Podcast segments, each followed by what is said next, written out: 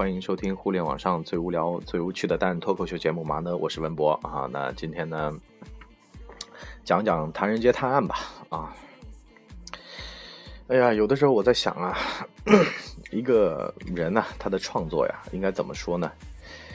不要去看他既往的东西啊。以前看陈凯歌的《霸王别姬》，觉得屌爆了，但是呢，这个人糊涂起来啊，也真的是小糊涂仙啊，拍过《无极》。也不要看陈思诚原来拍了那么些什么《北京爱情故事》这种东西啊，就觉得他不是一个好导演。人呢都是往前啊，就是一个动态的变化的。有人牛逼过啊，也呃倒霉过啊；有人倒霉过，也牛逼过啊。都不要这么去看这个世界。我呢是不建议呢去小看人，也不建议去大看人，跟人的平视啊、仰视。啊，或者是俯视，那我还是选择平视，因为呢，在平视这件事情上面啊，至少呢，你们形成的是一个非常良性的关系啊。一个人有钱，你就别跟他谈钱了；如果他跟你谈钱，那他就是占劣势了，因为呢，他在夸耀他已有的东西啊。得跟有钱人聊文学，得跟文学家呢聊艺术，得跟艺术家呢。聊情怀，对吧？我的意思就是啊，你如果说想跟人家交朋友的话，你就脱离他的本专业，啊，你可以向他请教他本专业的东西，但是呢，你不要跟他去在他的本专业里面呢，呃，一天到晚的去榨取他的剩余价值，这个东西呢，会造成啊，交友之间啊，它会产生一个非常大的一个摩擦，就是说他总觉得你在向他身上获取什么，索取什么，呃，其实呢，人和人之间的这个东西是相互的。你对他将心比心，你对他感同身受，他呢肯定也是跟你感同身受的。但是如果你一直去榨取他的剩余价值，一直不付出的话，其实这个人是知道的，就算他自己不知道，他的潜意识也知道这事儿不对。然后对于一个组织呢也一样，你在你的公司上班，你一天到晚只想要工资，你不想要啊做事情，你不想要去为这个组织努力，你不想要为这个组织操心。我就说嘛，最经典的例子 就是。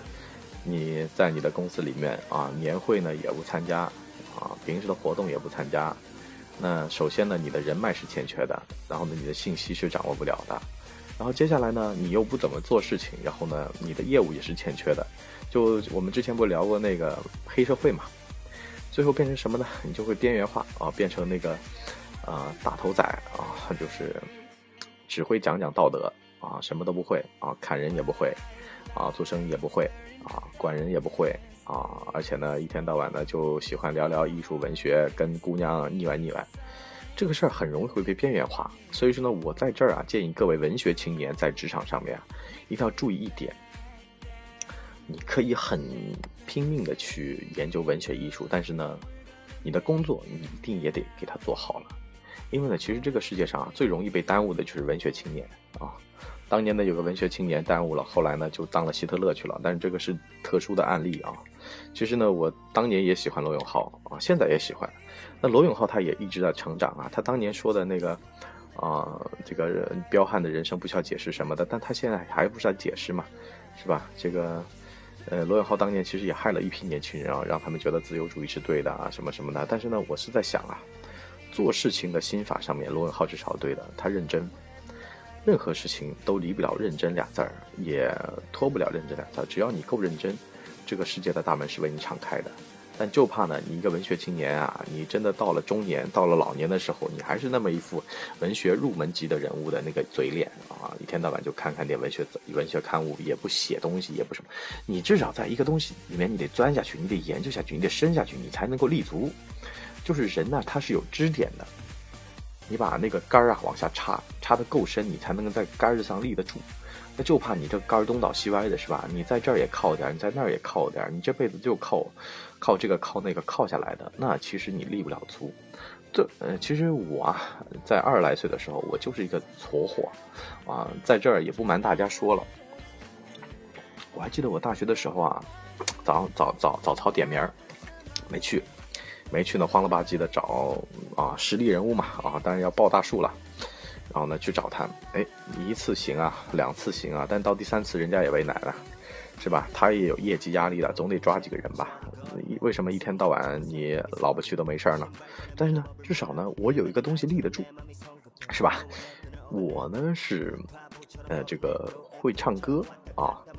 哎，会唱歌呢，就会有这个唱歌的票子啊什么的。哎，这是一个资源的对等的交换。这个可能俗了点啊，但是实际上是这样的。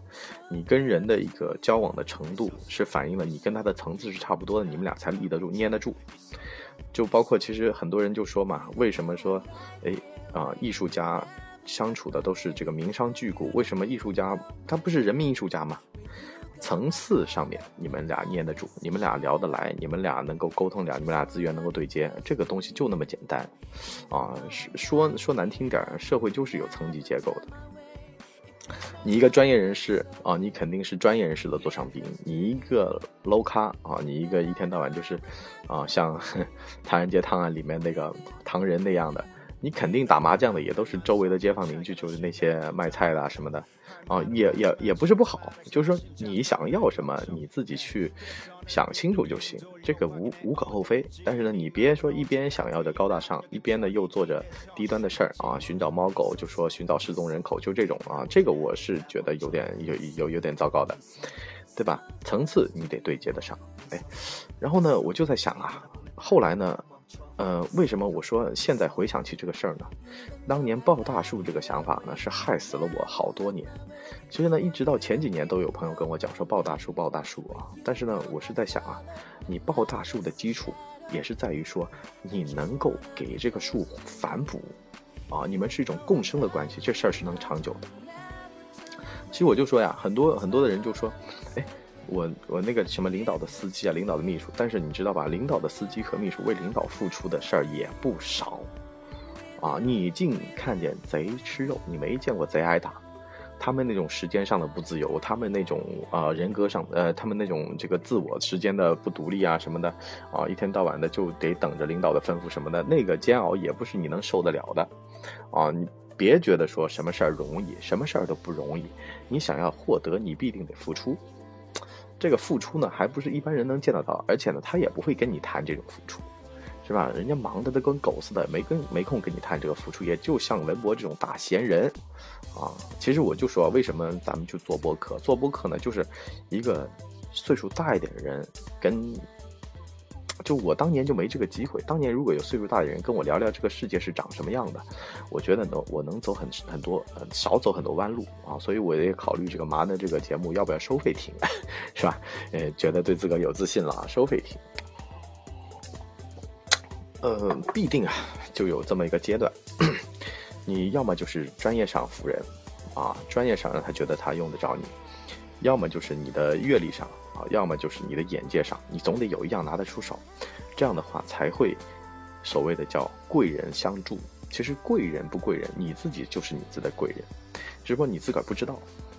年轻的时候，你可以花你的时间精力啊，去服侍一个长辈啊，所谓的长辈缘，让这个长辈成为你的贵人。等你到中年的时候，可能是一个平辈是你的贵人啊。等你到老年的时候，可能呢是你的一个晚辈是你的贵人，这都是有可能的。所以说啊，我有的时候在想啊，那个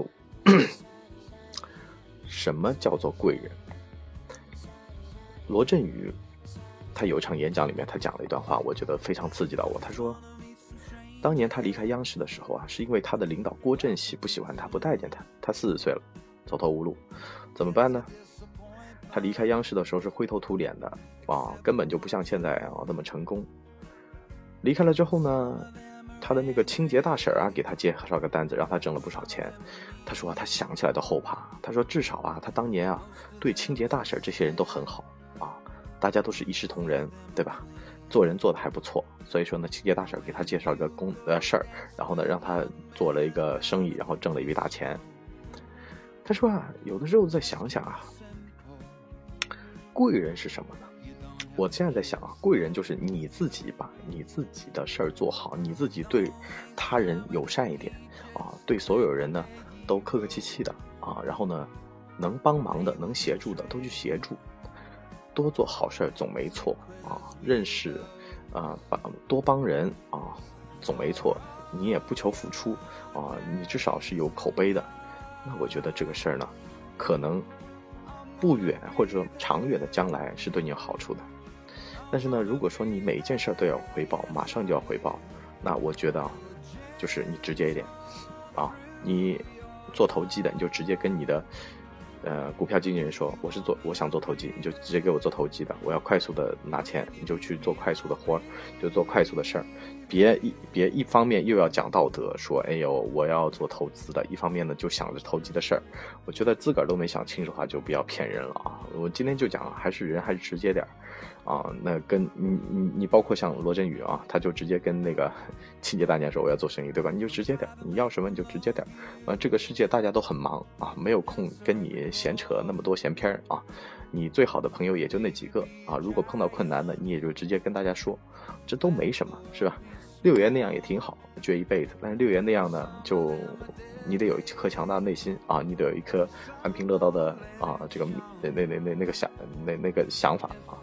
那么今天节目就先到这儿。我台 QQ 群号是三幺四九幺零三九三，我台微博是干巴电台，我台微信号是干巴播客，我台的支付宝账号是 b a l a g t 幺幺 l 的新浪点 com 啊，一毛钱两毛钱啊都可以，无所谓，支持最重要。